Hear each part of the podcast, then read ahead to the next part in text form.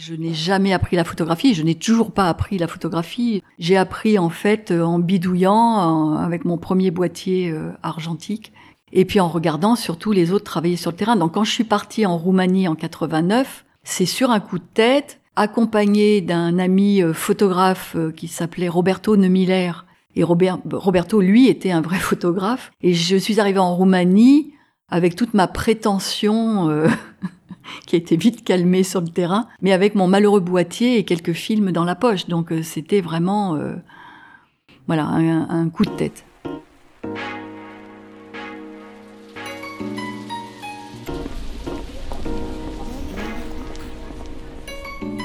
Bienvenue dans L'œil écoute, le podcast indépendant qui analyse notre rapport à l'image photographique et l'évolution du médium à l'heure de la suprématie du numérique et du digital.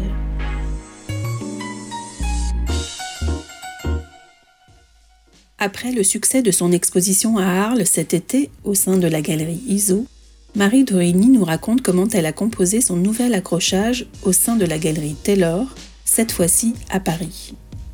Si elle emprunte au photojournalisme sa rigueur intellectuelle et sa curiosité insatiable, elle inscrit surtout ses pas dans ceux des écrivains voyageurs qu'elle admire tant. Ces images sont le reflet de son souhait d'aller vers l'autre, de s'approcher d'autres vies que la sienne. De ses rencontres aux quatre coins du monde, elle rapporte des images d'une immense sensibilité à l'humanisme sans équivoque. Avec Yannick Le Guillanton, elle revient sur ses 35 années d'une carrière de photoreporter commencée en Roumanie en 1989 et qui l'ont porté à documenter l'actualité chaude, mais aussi des enquêtes personnelles au long cours, telles que la condition des femmes, le travail des enfants, la spoliation des terres des petits paysans, la résistance des communautés autochtones ou le sort des réfugiés. On l'écoute. Bonjour Marie Dorini. Bonjour Yannick. Alors on se retrouve aujourd'hui à la Galerie Taylor à Paris dans le 10e arrondissement, un lieu dans lequel vous présentez une trentaine d'images réalisées aux quatre coins du monde. Ces photographies, ce ne sont pas des photographies de voyage, mais bien des photographies de reportage destinées à la presse avec une dimension souvent sociale. Elles sont rassemblées ici sous le titre des vies traversées et c'est un travail qui court sur près de 30 ans environ. Alors avant qu'on rentre dans le vif du sujet, pourriez-vous nous expliquer comment est-ce que l'on passe des pages de la presse internationale, des cimaises du festival Visa pour l'image, consacré donc au photojournalisme, à celle d'une galerie? Quels sont en fait vos critères pour réaliser un editing euh, aussi serré? Alors c'est une, une aventure euh, totalement nouvelle pour moi. C'est la première année où, je fais ça, euh, de monter une exposition euh, complète pour un lieu comme cette galerie. J'avais fait déjà un premier test à Arles à l'été 2023 à la galerie ISO qui a été plutôt euh, réussi, c'est-à-dire que j'ai été très heureuse de voir que mes, images euh, choisies rencontraient leur public. Et là, j'ai réitéré l'expérience avec José Nicolas, qui gère cette très jolie galerie. Au départ, l'editing est le même que euh, pour la galerie ISO, mais élargi. J'ai complété avec d'autres images puisque le lieu s'y prêtait, puisqu'il est plus important. Et la sélection s'est faite euh, d'après mes coups de cœur à moi. C'est-à-dire que pour la première fois de ma vie, j'ai choisi d'exposer des images, non pas en fonction d'une narration, d'un sujet de reportage, comme c'était le cas auparavant dans des lieux comme la MEP ou comme Visa pour l'image.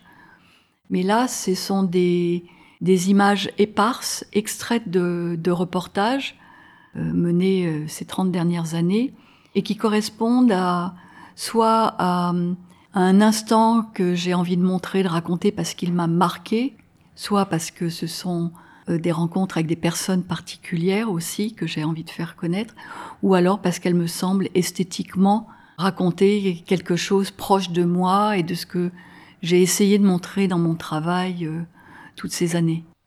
D'ailleurs, vous n'avez pas totalement coupé avec le photoreportage puisque chaque image, malgré tout, est légendée. On retrouve une légende assez complète avec, euh, comme ça se fait dans le photojournalisme, un lieu, une date, une situation. Oui, encore, je me suis censurée parce que, en général, mes, mes légendes sont très longues parce que j'aime bien raconter une petite histoire pour euh, chaque photo. Là, j'y suis allée un peu euh, plus légèrement. Elles sont un peu tronquées, mes légendes, par rapport à mon habitude. Et surtout, on les a pas mises sur les murs. C'est-à-dire qu'il y a un catalogue qui accompagne euh, cette exposition. Là, les gens euh, qui le souhaitent peuvent regarder à quoi correspond cette image. Mais j'avais envie de, de, de parler avec d'abord mes photos. Donc les images sont seules, on ne sait pas où, ça a été pris, euh, ce que ça raconte. J'ai envie que ce soit d'abord une, rencontre esthétique entre le, le, le, visiteur et la photo.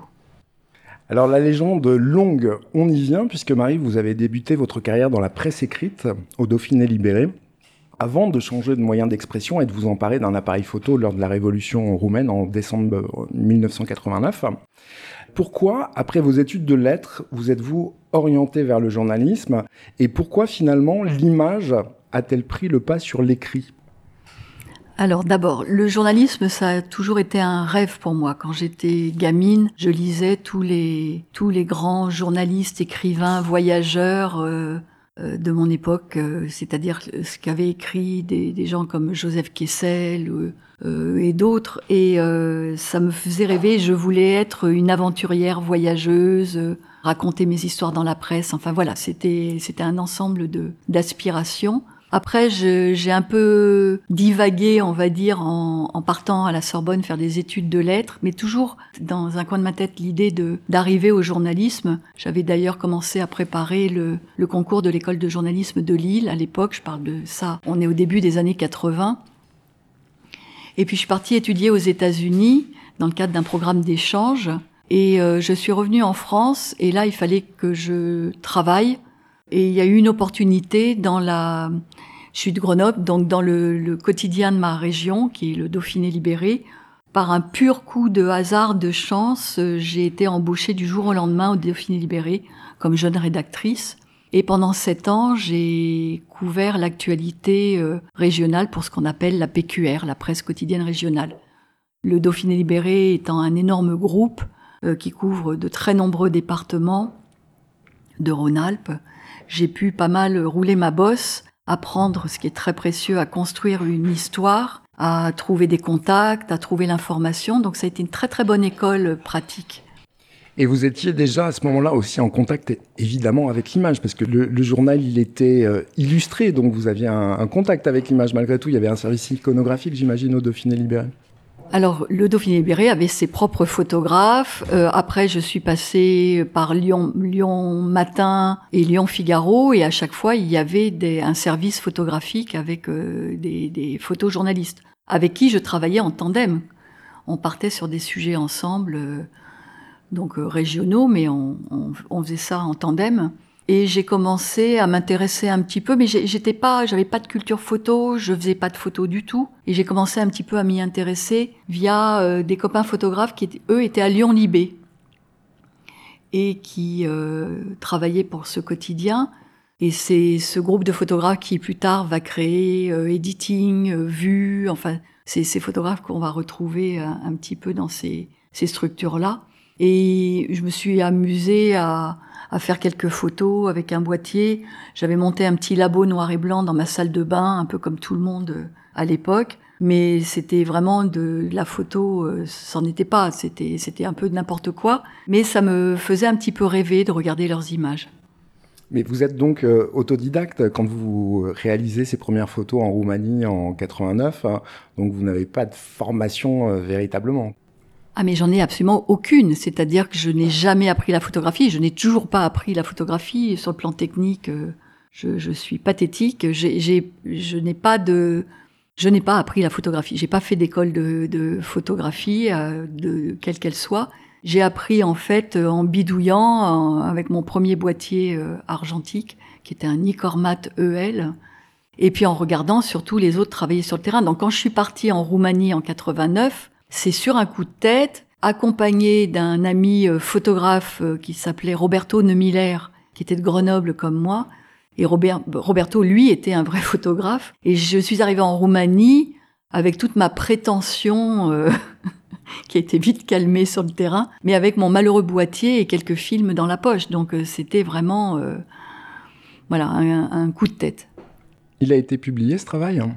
Euh, Jamais, parce que en plus, ben, y a, il, faut, il faut tout apprendre dans, dans ce métier, parce que comme me l'a gentiment expliqué, euh, me l'ont expliqué gentiment plus tard deux grands euh, photographes qui étaient Jacques Langevin et Georges Mérillon, euh, ça ne sert à rien de faire des photos si elles n'arrivent pas au bon endroit pour être vues et publiées, c'est-à-dire dans les rédactions. Alors on y vient justement. Ces vies traversées, c'est aussi votre propre traversée d'un monde chaotique dans lequel vous vous intéressez notamment à l'accueil des migrants, au travail des enfants, aux formes contemporaines d'esclavage ou à la condition des femmes dans les pays émergents. L'humain, il est toujours au centre de vos préoccupations. Alors, avant qu'on puisse prendre connaissance d'un sujet dans un journal, un magazine ou sur le web, j'imagine qu'il faut une grande force de conviction pour défendre ce sujet auprès d'une rédaction. Il y a sans doute euh, même parfois un abîme entre votre désir de journaliste et la réalité économique du marché de la presse. Euh, comment est-ce que vos sujets parviennent-ils à se concrétiser? Alors c'est pas venu, c'est pas venu d'un seul coup. Au début, j'étais comme tous les, jeunes photoreporters de, de ma génération. Je partais sur ce qu'on appelait le news, l'actu. Euh, je partais euh, dès qu'un événement se produisait quelque part, euh, à un endroit qui était pas trop compliqué d'accès, pas trop cher, parce qu'on partait en spéculation, c'est-à-dire en finançant nous-mêmes tous les frais, que ce soit le billet d'avion, l'hôtel, l'équipement photographique. Donc on était en spéculation. Et puis euh, j'ai fait ça pendant plusieurs années, puisque j'étais quand même une journaliste d'actualité dans ma en presse quotidienne, même régionale, on est quand même lié, dépendant à l'actualité. Et puis parallèlement à ça, très rapidement, j'ai pu conduire un premier euh, travail qui était sur le, les enfants au travail. Euh, j'ai produit ce premier boulot sur plusieurs pays. Donc là, j'étais sur du magazine, du features, et euh, ça m'a plu. Je me suis rendu compte que c'était, ça me nourrissait mieux en tant que journaliste de pouvoir creuser un sujet sur une thématique qui moi m'intéressait en tant qu'être humain avant même que de journaliste. Donc je me suis rendu compte que ça, je me sentais à l'aise dans ce domaine-là qui me permettait de prendre mon temps, de ne pas être sur ce terrain ultra compétitif qui est le news, l'actualité, qui est devenu d'autant plus compétitif que les sommes engagées pour arriver à couvrir l'actu ont été de plus en plus importantes. Euh, autant on pouvait vous, parlez de quelles, années là on est dans parce que en, en, fait les choses elles ont évolué aussi très très rapidement maintenant la presse fait toujours euh, travailler des photographes bien évidemment mais euh, la réalité économique a totalement changé tout a été bouleversé euh, très rapidement. Au début des années 80, on pouvait partir encore avec un petit budget en poche. On pouvait partir donc couvrir la guerre en Roumanie ou partir en Bosnie pendant la guerre de Yougoslavie ou euh, au Karabakh ou au Kosovo. Enfin, c'était des, des, actualités euh, pas très loin, donc ça coûtait pas très cher. Il n'y avait pas des conditions aussi dangereuses qu'aujourd'hui, par exemple sur les terrains de guerre, où maintenant il faut se déplacer avec euh, une protection armée ou avec un équipement ou avec une voiture blindée. Enfin voilà, toutes ces choses-là étaient moins moins lourdes à l'époque. Et euh, donc moi, ça m'a permis de, au début de couvrir de l'actu, mais très rapidement, je me suis sentie frustrée dans, dans mon expression euh, photographique. Donc je me suis plutôt orientée sur des sujets de long terme. Euh, je partais, alors là aussi, sur des destinations où on peut travailler longtemps pour pas très cher dans les pays émergents. Je suis allée travailler en Inde, au Pakistan, euh, au Népal, euh, en Thaïlande, euh, dans tous ces pays où je pouvais mener plusieurs reportages de suite pendant plusieurs mois et après essayer de les proposer dans les rédactions. Et le fait que j'avais fait ce pas de côté, c'est-à-dire que j'étais allée chercher des sujets qui n'étaient pas forcément au, au, cœur des préoccupations des rédactions parce qu'il y avait l'actu qui submergeait tout. Le fait que j'arrive avec des histoires qui étaient un petit peu à part et assez complètes avec une vraie narration puisque je venais de sept ans de, de, de PQR où j'avais vraiment appris à construire euh, ces sujets. Euh, tout ça m'a permis de me creuser mon, ma petite place, mon petit trou. Mais tout ça s'est fait très très progressivement. Et après, au moment où je commençais à avoir un peu cette place euh, qui se, qui se euh, précisait, est arrivée la révolution Internet qui a rebattu les cartes. C'est-à-dire que d'un seul coup, on est passé au numérique, on est passé à, Internet, c'est-à-dire que les rédactions pouvaient travailler avec des photographes du monde entier sans parfois même les avoir jamais vus, mais toute la transmission des images a été bouleversée et ça a vraiment changé le, métier. Alors, l'instant, vous parliez d'expression. De, cette traversée du monde, c'est aussi une traversée en noir et blanc. Ici, dans la galerie, alors il y a quelques photos qui sont en couleur, mais vous travaillez énormément en noir et blanc. Ça permet euh, en fait euh, ici aussi de passer très facilement d'un continent à l'autre, c'est très immersif. Ce choix du noir et blanc, est-ce que c'est pour donner une lisibilité immédiate à vos images dans le cadre d'un travail euh, destiné à la presse ou est-ce que c'est simplement un parti pris esthétique qui fait partie de votre signature? Alors il y a plein, c'est un mélange de plein de choses. Au début, moi, j'étais surtout euh, une photographe de couleur parce que je travaillais en agence de presse. J'ai travaillé à Réa, j'ai travaillé avec euh, SIPA, Editing le travail se faisait principalement, enfin même essentiellement en couleur, et même euh, à l'époque en diapo quand j'ai commencé, en diapositive, puis en négative couleur. J'avais fait un peu de noir et blanc au début, au tout début en Roumanie, j'avais travaillé en noir et blanc. J'ai mis le noir et blanc de côté pendant des années, pendant les 7-8 premières années, je n'ai plus fait de noir et blanc parce que tout le marché de la presse était en couleur. Et puis j'ai renoué avec le noir et blanc en, en 98 et je me suis rendu compte à quel point euh, j'aimais ça parce que déjà techniquement c'est beaucoup plus facile de travailler en noir et blanc par rapport à de la diapositive pour commencer. Donc ça permet une plus grande liberté de travail qui pour moi était précieuse vu mes, mes piètres, euh, mes maigres connaissances euh, techniques. Ça c'était une première chose. Ensuite, le fait de travailler en noir et blanc, moi, me libère. C'est-à-dire que je, mon regard n'est pas le même. Je, je cadre pas de la même façon et je ne raconte pas les, histoires de la même façon en noir et blanc et en couleur. La couleur, pour moi, est vraiment associée à la presse, avec euh, des règles de visuel très précises. On pense euh, à, une, euh, un déroulé avec une double page d'ouverture, avec des photos qui vont être plus ou moins importantes pour la suite de l'histoire. On est dans une vraie... C'est une vraie gymnastique. Hein. C'est vraiment, je sais pas comment en plus, ça m'intéresse pas énormément, moi, de réfléchir trop, de façon trop approfondie à tout ça. C'est, c'est mon envie qui parle. C'est-à-dire que les sujets, en fait, qui me, qui me sont personnels, que j'ai envie de conduire dans mon coin toute seule, avec mon propre financement pour avoir la paix, pas de contraintes de rendu de, de travail. Ces sujets-là, la plupart du temps, je les ai faits en noir et blanc. Euh, et puis parce que peu à peu ma culture photographique s'est construite à partir des grands des grands euh, photographes de noir et blanc de de, de, ces années 50, 60, 70. Donc le, le, noir et blanc pour moi est associé à une certaine esthétique et la couleur demeure pour moi le, le, celle de la narration, du photojournalisme pur et de la presse pure. News. Alors on le voit autour de nous, il y a un sujet auquel vous avez consacré beaucoup de temps. Il s'agit de la spoliation des terres des petits paysans en Inde, au Cambodge, au Mozambique, au Guatemala, au Brésil et en Roumanie. Cette question de la détention de la terre, elle a été traitée dans des œuvres populaires comme Les Misérables ou Les raisins de la colère, et c'est aussi un sujet euh, post-colonial important. Mais il me semble que la question de la souveraineté alimentaire, elle est revenue sur le devant de la scène médiatique, notamment depuis la guerre en Ukraine. Vous, vous êtes emparé de ce thème dès 2008. Quel est le, kilomètre zéro, le point de départ de, cette enquête? C'est en 2008, euh, je suis partie en commande sur une proposition à moi. J'avais proposé au magazine Géo de repartir sur les traces de Gandhi. Euh, je suis partie en Inde, dans le Bihar, qui est l'État le plus pauvre de l'Inde, là où Gandhi avait commencé sa carrière de jeune avocat. Il était venu s'installer dans cette région quand il est revenu d'Afrique du Sud pour défendre les petits planteurs d'indigo indiens qui se battaient contre les grands propriétaires terriens anglais.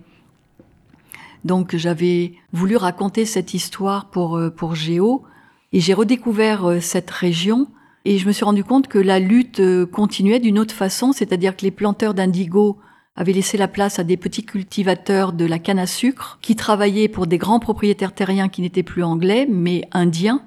Mais ils étaient exploités de la même façon, la terre ne leur appartenait pas, ils n'étaient que la main-d'œuvre. Et en plus, arrivaient sur ces terres des tas de, de fonds de spéculation ou de grandes entreprises euh, d'agroalimentaire ou euh, des entreprises minières parce que le sous-sol est, est, très riche. On parle du Bihar, du Chhattisgarh. Et je me suis rendu compte de toute cette euh, lutte autour de la, propriété, de la possession de la terre, que ce soit pour de l'alimentation, pour spéculer ou pour creuser, pour trouver des, ressources minières.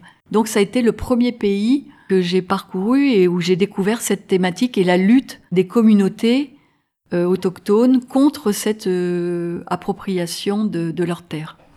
Et vous avez eu par la suite envie de dupliquer ce sujet, c'est-à-dire de l'adapter à quatre continents, puisque vous nous parlez donc de, l'Asie, de l'Afrique, de l'Amérique du Sud et de l'Europe. Là, il s'agissait de commandes publiques. Vous l'avez fait pour la presse, comment ça s'est passé?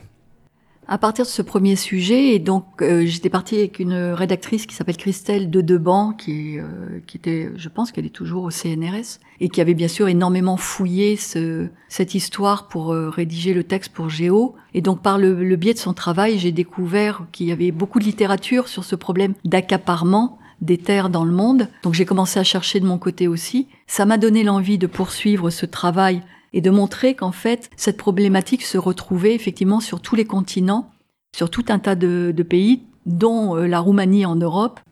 Et j'ai commencé à chercher à développer ce travail, mais la presse ne suivait pas, ça ne les intéressait pas.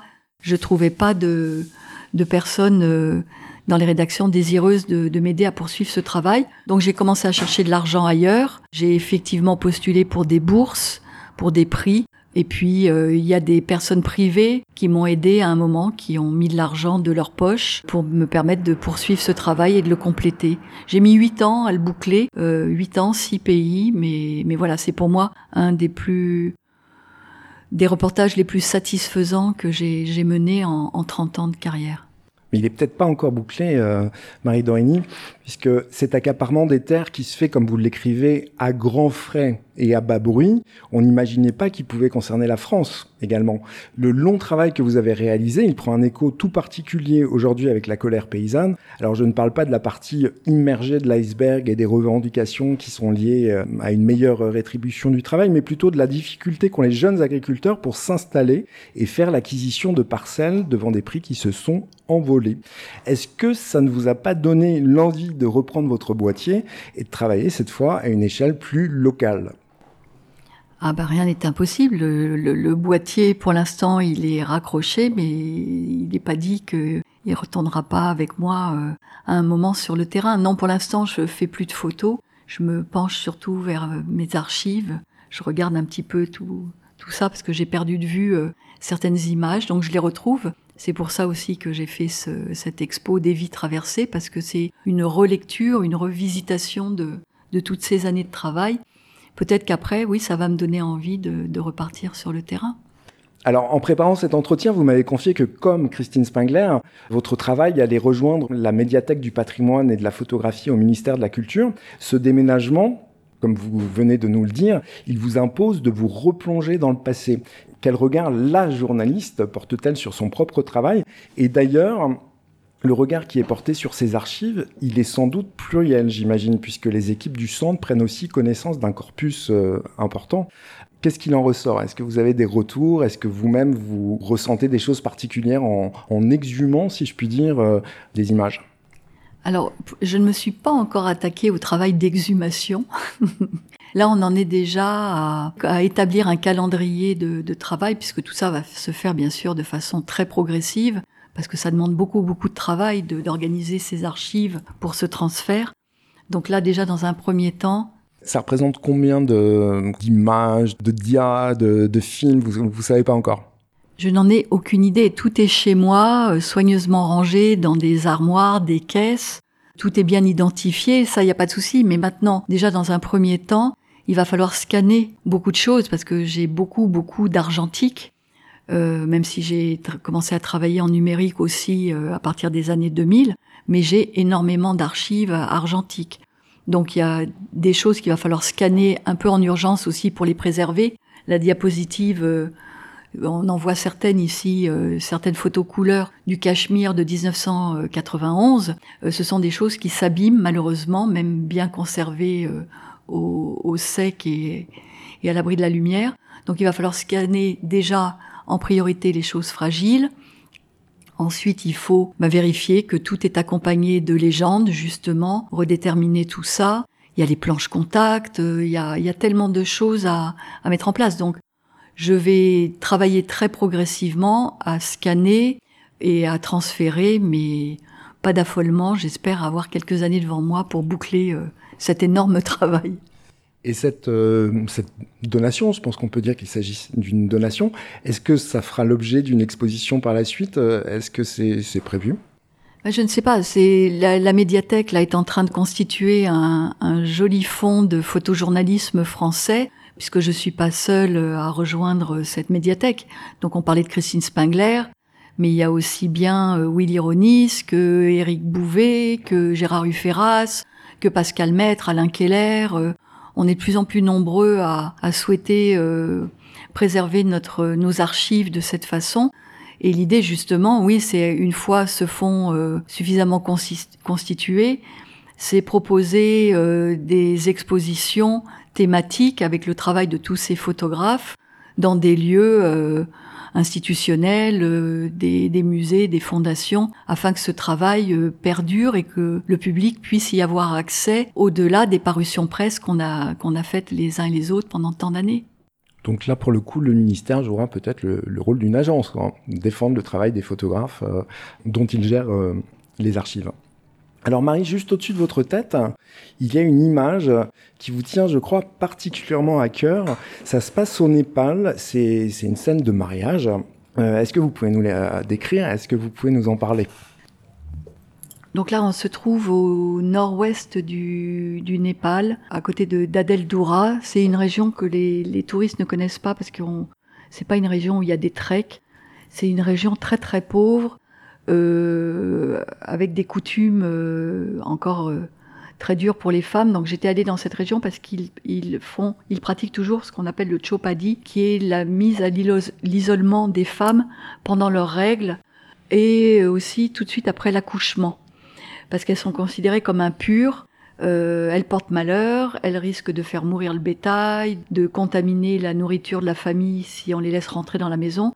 Voilà, donc je partait photographier une femme qui était dans cette situation de, de Chopadi. Et euh, en parcourant la montagne, ça a été une journée très très rude. Je suis partie à 5 heures du matin, je suis rentrée à 9 heures du soir, tout ça sous une pluie battante. J'en ai bien bavé pour, euh, pour cette journée de reportage, en plus avec les dénivelés qu'on connaît au Népal. Et à un moment donné, alors qu'on allait vers ce village pour rencontrer cette femme, j'ai entendu de la musique et j'ai insisté auprès de mes accompagnateurs pour faire un petit détour et je suis tombée sur ce mariage et ça m'intéressait énormément. Je cherchais à photographier un mariage népalais depuis des semaines parce que là aussi, c'est donc dans le cadre, j'ai oublié de le préciser, j'étais partie avec une bourse, euh, la bourse de Saint-Brieuc, pour faire tout un travail sur les violences contre les femmes au Népal. Et dans le cadre de ces violences, il y a les mariages forcés ou, et ou mariages arrangés et je n'avais pas eu la chance de tomber sur un mariage jusqu'à présent. Et là, bonheur pour moi, dans ce petit village de montagne euh, isolé, je tombe sur cette très jeune mariée qui s'appelle Nanda, qui a 17 ans, qui est là avec tout le village rassemblé, toutes les femmes et les gamins qui la contemplent parce qu'elle va, euh, elle va changer de vie dans quelques minutes. C'est une vraie rupture pour elle. Elle va quitter son village, sa famille pour partir avec euh, le marié. Et donc Nanda, 17 ans, ce qui est un âge illégal pour se marier au Népal, puisque normalement c'est 18 ans. Donc déjà, elle est dans l'illégalité et elle va épouser un jeune homme euh, que ses parents ont choisi. C'est donc un mariage arrangé. Elle a de la chance parce qu'il est un peu plus âgé qu'elle, mais pas trop. Mais voilà, c'est cette scène de village, un peu hors du temps parce qu'on sait pas, il n'y a pas beaucoup d'indications euh, de ce qu'on est en 2013. En fait, on est dans un, dans un espace un peu de neutralité. C'est tellement normal, c'est tellement normal pour tout, tout, le monde. Personne ne discute cette règle qu'une jeune fille ne choisit pas son futur époux. Elle ne se rebelle, elle n'aurait même pas l'idée de se rebeller. Euh, voilà, ça fait partie de toutes ces violences contre les femmes dans la société népalaise dont, on parle très peu, euh, qui commencent euh, avant même la naissance, à la, à la conception puisque le Népal malheureusement commence lui aussi à pratiquer les avortements sélectifs sur les fœtus euh, féminins. Toute sa vie, la, femme népalaise subit euh, des violences euh, institutionnelles dont on parle très peu, mais que je voulais raconter au travers de mes images. Alors, je vois une autre image qui me fait face là-bas. Et, avant qu'on se quitte, j'aurais une dernière question à vous poser à, ce sujet. C'est une photo sur laquelle on voit un moment un peu suspendu. Ça se passe dans une file d'attente sur l'île de Lesbos en 2016. Une photo dans laquelle une Irakienne accompagne de la main un baiser qu'elle semble envoyer vers le ciel au milieu d'une file d'attente. Dans votre traversée dans ce monde chaotique, euh, je ne vous demanderai pas si vous avez rencontré Dieu, mais est-ce que vous avez souvent assisté à ce type de moment de, grâce dans des situations qui restent malgré tout graves, bien que les, là il s'agit de migrants qui sont arrivés à bon port, donc il y a une sorte de soulagement. Oui, enfin, ils sont pas encore arrivés à bon port. Là, déjà, ils, ont, ils sont arrivés à survivre à la traversée euh, par la Méditerranée entre la Turquie et la Grèce, l'île de Lesbos en l'occurrence. C'est dans cette fameuse année 2015-2016 où on leur a ouvert les portes de l'Europe un petit peu, on les a entre-ouvertes. Donc euh, là, ils sont arrivés à bon port à Lesbos, mais il y a encore toute la traversée d'Europe pour arriver à leur destination finale, qui sera ou l'Allemagne, ou la Suède, ou l'Angleterre. Et justement, puisque là c'est un plan très serré sur une foule, donc euh, ça pourrait être n'importe où. Qu'est-ce qu'ils font très exactement ces, ces gens? Mais ils patientent. Euh, donc, euh, comme je le disais, ils viennent de survivre à cette traversée extrêmement euh, angoissante pour des familles qui très souvent n'ont jamais vu la mer. Hein, on parle même pas de savoir nager. On connaît tous maintenant les chiffres terribles des morts en Méditerranée. Donc cette famille attend d'être enregistrée par Frontex, qui va leur délivrer, au vu de leur situation, un papier, un sauf-conduit qui va leur permettre de continuer à traverser l'Europe pour arriver jusqu'au pays de, où ils feront leur demande finale d'asile.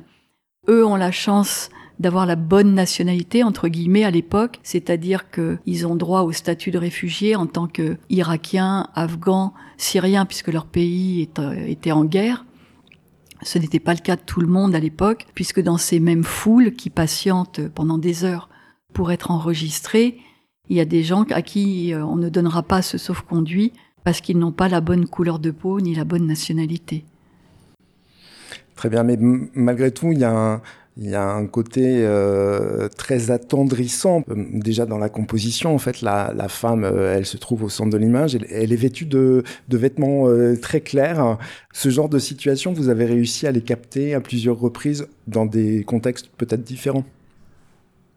Ben, ce sont des, tous, tous ces moments de foule dans des moments dramatiques comme celui-là, euh, qui est euh, une question de survie hein, pour, euh, pour tous ces gens, où malgré tout, vous le voyez sur la photo, donc il y a cette femme qui est en pleine réflexion au centre de l'image, mais tout autour, vous avez plein d'enfants. Et, et malgré le, le, la situation dramatique, ces enfants jouent. Il y a ce geste de tendresse entre cette petite fille et son père qui la porte il y a d'autres enfants tout autour qui, jouent. Il y a ce mélange de, drame, d'angoisse, de terreur pour certains, et puis quand même d'espoir et cette volonté de ces familles toujours de préserver les enfants et de les et en fait que toutes ces traversées, tous ces parcours chaotiques là de l'Irak à l'Allemagne ou de la Syrie à l'Angleterre, tout ça est fait par des familles qui veulent donner un avenir à leurs enfants et un futur à leurs enfants. Et c'est aussi euh, votre talent de savoir euh, percevoir l'espoir euh, à travers les drames que vous avez pu rencontrer dans votre carrière de, journaliste. Marie Dorini, on va devoir se quitter. Merci beaucoup. Votre exposition, on peut la voir jusqu'au 20 mars à la galerie Taylor. Et pour ceux qui nous écoutent en Suisse, ce sera à Genève, à la galerie Artipique, du 18 avril au 20 mai. Voilà, galerie Taylor, 7 rue Taylor, dans le 10e. Venez nous voir. Merci Marie.